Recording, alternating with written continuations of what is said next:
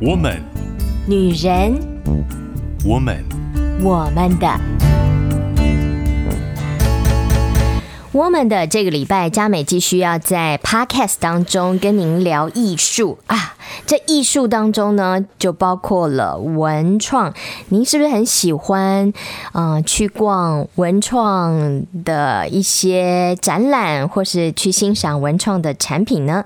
今天佳美邀请到斜杠大哥钱大同大同哥来跟我们分享他对于文创的看法和想法。嗨，大同哥，你好。好，主持人好，听众朋友大家好。哎，你真的是斜杠人生哎！你在汉声广播电台主持节目。是是节目主持人，那在天意剧团当团长，在多艺创意设计公司当总监，然后啊，现在呢还是 Art Vision 意向泛艺术媒策推宣平台，还有泛艺术线上公益季刊的负责人。啊、执行长、发行人，其实就是两个字可以代表叫长工啦，打工的，对对对、哦。这个要多才多艺，没有没有，是不是？对，这个也很忙碌的哎。呃，也就觉得，因为我自己跟我太太没有生小孩，想说还可以做点事情嘛，就是自告奋勇来做这些事情。对，嗯嗯哼，不知不觉当中，文创啊，就在这几年当中就崛起了。这个名称，这样的一个事业，还蛮有意思的。对，很多人的投入，很多人的参与。哎，他就发掘起来了。对，那我们先来给文创一个定义，好不好？基本上，我们特别是台湾这边的话，是政府在二零零二年五月啊，它有一个发展重点，来一个子计划，叫做发展文化创意产业的计划来开始的。那其实文化创意这个字啊。特别用到文创是这近几年来的事情，其实在国外早就行之多年。我举个例子啊，我们都知道英国有个辣妹合唱团，街招合唱团，其实呢就是最好的文创的一个展现。对，就是我们不要把它想成说一定是艺术，也许是流行。我以为是一个什么东西产品，不是不是，它是属于一个大范畴。那它大概会涵盖哪些面向？我跟听众朋友稍微分享一下。就是如果你要讲文创，你会说什么叫文创呢？其实文创它也是有一些特别的类型，比方视觉艺术，嗯，绘画就是视觉艺术嘛，音乐及表演艺术。啊，歌剧啦、舞台剧啊、歌仔戏这些属于都是属于表演艺术、文化资产的应用，一个展演设施产业、公益产业、电影产业，然后就是我们熟悉的广播电视产业，还有就是平面出版的出版产业、广告产业、视觉传达产业，就是这种商业的啊。再来就是说设计品牌的时尚产业，我们称为台北，比方说服装周啦这种的，还有建筑设计、数位内容啊、创意生活产业、流行音乐文化内容。其他经过我们所谓台湾中央主管机关指定的产业，大概就有十六七项之多。所以，其实我们生活当中很多都已经在文创里面了，范围很大耶，非常大，而且会带动商业、带动经济。比较大的难处就是因为我们通常。谈到一个文创，通常就看一个基地嘛，你们办活动。嗯，其实呃，消费大众老百姓对文创的这种呃影响啊，就是被影响的范畴，大概也是到一个定点文创园区啦，去看一些这种这种展现。那我觉得政府其实有做的有些，因为政府不大可能做每一件事情，所以他通常会发包或者招标或者是公开的这种方式，所以他会把钱拨出去。那每一个单位他有他的经营压力，所以你要看到这么多产业，其实，在我们。看这个文创那个事情，很多还是换汤不换药了。就是我这样讲，可能对政府不公平，可是事实上就如此。就是消费大众其实，在文创的这种生活里面，你看这十几项，你大概每天都会接触到很多项。哦，所以所谓文创就是文化创意、文化创作，就是你的生活当中跟文化这方面有关系的。嗯，好，比方说最近来的奈良美智展览，它就是文创的一环嘛。那以前艺术跟设计是切割开来的，可是在文创的定义，它就因为属于平面艺术嘛。对不对？他就没有什么切割的问题了。嗯哼，嗯，那一般人呢、啊？一般民众他可以怎么样参与文创？除了去文创园区啊参观啦、买东西之外啦，我自己做了广播之后啊，因为我知道我们的平台是政府给我们一个机会点了，虽然他给的钱很有限嘛，但我觉得既然我们有这样的平台，我们是不是应该给更多的好朋友进来聊文创？所以我第一个节目我叫做左右达文西，就是谈文创这个领域。那我觉得主持人问的很好啊，如果呃，听众朋友有兴趣啊，不管在哪边，你看到我的名字啊，可能就可以查我。那不管是用微信可以查到我，你可以在我的脸书或不同的这种社群网络上面看到我的东西。它其实就是在做文创的这种啊、呃，就做介绍。比方说，我会帮人家做新闻稿的这种分享啊，活动啦，或者说什么试音会啦，或有音乐会，我都会去。所以听众朋友？如果想要在你人生丰富，坦白说，你如果赚钱赚到很多钱，你一定要把这钱消化掉嘛，对不对？你就来帮助文创产业吧。其实你你去看一个服装秀，你去看一部电影，都是在帮文创产业。很好啊，但问题在于说，啊、我们的传统戏剧这种所谓的这种表演艺术，我们很辛苦，是因为我们做了一档戏，可能就放个七场就没了。五场就没了，就等于是呃做一场啦，然后要熬一年这样子。呃，因为它基本上它不像电影，电影你过半年都可以放，因为它电影录好了就是一个拷贝嘛，嗯嗯，你可以放很久。我记得有一年我们看那个《铁达尼号》，嗯，那时候还是我女朋友还还没跟我结婚，我老婆，我们就看，我们说这这片子会有人看啊，那么很很狗血的，哎，放了一整年呢，哇，赚翻了。嗯，所以我常说啊，其实消费者就我在讲，你的钱留下来，你还是要做这些艺术。文化活动嘛，你去旅游也算是啊。不然你去大商场买一个什么东西，那个是对工业有关的，是有帮助。但我的意思是说，你一定要有不同面向，你的人生才会有趣。就算你小孩子结了婚，你要送他东西，你也会买一个很漂亮的戒指啊，你也会挑剔戒指设计的好不好看嘛。同样的道理，它是属于流行这种时尚的东西嘛，还是一样的。所以我认为，其实我们要把文创把它融合到我们的生活范畴里面，看我的东西是最能够看到的。对，嗯。所以，我们也可以透过不同的介绍去参与。你对哪一个层面是有兴趣？我会比较积极建议，不要只挑你喜欢的，要挑一些你可能觉得不熟，但你可以去了解的。我记得我在上一次节目有跟听众朋友讲，我自己是学，我不是学音乐的本科，可是我对作曲很有兴趣。那我就觉得说，那我就要去涉猎。所以我音乐听到多到不行，我的资料库多到不行，所以人家说要找音乐找我是。绝对这不是骗人的，绝对不是骗人，多到不行。但我会觉得说，那我人生要留下点什么东西？因为同样是哆来咪发嗦拉西哆嘛，就对不对？就七个，那我就说哆来咪发嗦拉西是吧？你就怎么去排列组合？那老天爷给我们，上帝给我们这样七个音符，你为什么可以排出不同的面向？节奏啦，对，所以我觉得其实每个人都可以尝试做一些你想要做的创意，不要因为你是所谓做劳务工作的，做公务员或者做园艺，好像就是说你是做什么师师傅啊，哦，去不要这样想。我跟大家讲，我以前高中是学机械的，修车的，谁又能想象那么多年后我会走到这一块呢？所以每个人都可以参与文创，享受文创带来的艺术。因为你的人生，其实你的工作，太半都是为了生活嘛。工作，那我觉得我们工作之余，我们要有些乐趣啊。生活要有有一点品味。没错，没错，对。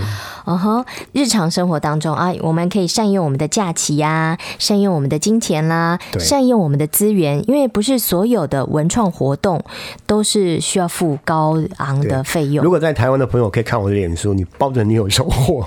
对，嗯哼，嗯，还有很多文创的活动，那听众朋友可以怎么样去？除了大同哥的新媒体平台之外，还有政府也有一些活动啊，我觉得或者是主持人。刚刚讲的太好了，因为很多人不知道如何下手去找这些东西，是是是，因为不知道从何开始。他其实有。我现在啊，我现在跟主持人跟听众朋友回报，我现在很大的工作内容就是，我们讲工作就是有占据到你的时间，不见得是钱赚多少钱。我很大的工作内容是开发一些新的这些平台的好朋友啊，就是说关系管道，还有就是说我要呃去接收一些这个资讯。啊，然后再来交朋友，三个面向，一种是可能就是说网络上的朋友，脸书啊；一种就是可能单位、基金会啦，或者什么艺廊，我这个每天都要做的收集资料。所以，我为什么说大概台湾像我这种不是属于大公司经营，你知道，不是某天平台哦，某某央平台，我做的是非常非常不容易，因为你要花时间，然后你要看这个人。单位的属性跟你的营业项目或工作内容是不是能够合在一起？诶，所以我发现我们一些听众朋友可能呢也是都会很希望能够参与文创的活动，参与艺术的活动，只是不知道从何开始，需要有人介绍。我跟大家讲，我也会在最近办一个类似分享会，让大家来。当然你要缴一点餐费啦，我们分享怎么去做这件事情，让大家能够，那可能会变一个俱乐部。然后到定期会有一些互动，然后可以上课，有点像读书会的那个形式，啊、对不对？我们会比他做的更更让你们惊艳，因为我们不想要纯商业，呵呵可是我们需要经费嘛，因为我们的自己掏钱。那我希望说这个变成一个良性，就是你付少少的钱。但我们人数多，让这个平台能够更活泼一点。你可以享受美味，认识新朋友，没错，也有 试酒的啦，是是什么糕点的，然后了解新知，欣赏艺术。因为以前大家都是属于这种呃，就像刚刚主持人说什么。听友会啦，什么，他就比较局限在某个范畴。嗯，假如说我喜欢这个陈淑华，我可能不喜欢赵传，那我就不参加赵传的。比方这样讲，不是我们不是这个概念，就是说我们希望让你们在透过这种文创的这种心智的接收啊，你会有不同的面向，甚至我们还会有品牌教你怎么做品牌，嗯，啊，教你怎么做模型飞机，这可以飞上天空的哦，完全没有东西把你做出来，飞上天空都可以做得到。男生女生都可以参与。呃，男生女生，因为我刚上一次节目应该有跟主持人讲过说。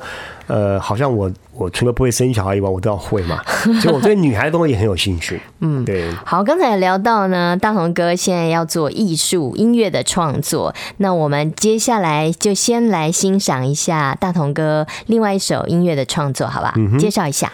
这首音乐应该是我们在，我如果没记错，应该是我们在。呃，我们演出的过程当中的配乐啊，我记得我应该给主持人的是一首叫做《Beach Morning》吧，就是海滩早晨吧。有有有，应该是没错，它是属于比较 relax 的。呃，听众朋友在海边上听到这个音乐，会觉得哇，好放松。我也不知道为什么我会我会。其实我上次吧，应该上次节目也讲，我的音乐其实有很多不是说从里面挑出来的。那我的音乐剧当然是我的我的旋律，那这些音乐都是属于片段，我把它重新排列组合，加上配乐配器做出来的，可以听看看。好，我们 relax 一下。Yeah.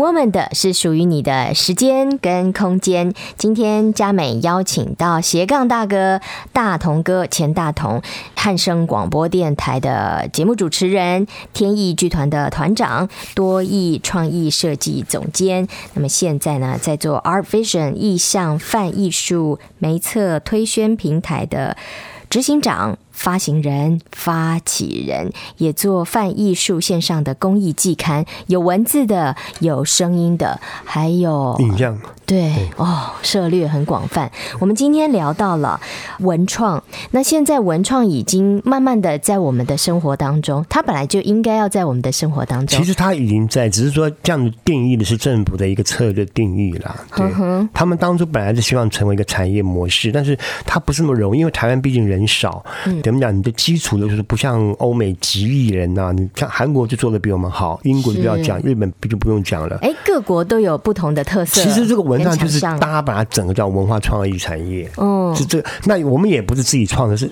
看人家东西，然后把它变成一个产业。哦、你有自己的风格也是很好的。对，但是我觉得我们因为还是消费层还是比较属于少数嘛。是是是。那如果像对岸的十几亿，当然你这样做就很可怕了，对吧？因为你消费层不一样嘛。对，你一点点一点点钱累积很可怕的。所以我觉得我未来不管是中美之间的这种经济的这种竞合，它还是要考虑到这个经济的这种实力在里面。你有消费大众嘛？是是。我们刚才是从呃生活一般普罗大众的角度来看文创，那我们现在从一个专业的文创从业人员，或者是从商机来看，哎，我们可以怎么样发展属于我们自己的文创，有自己的风格？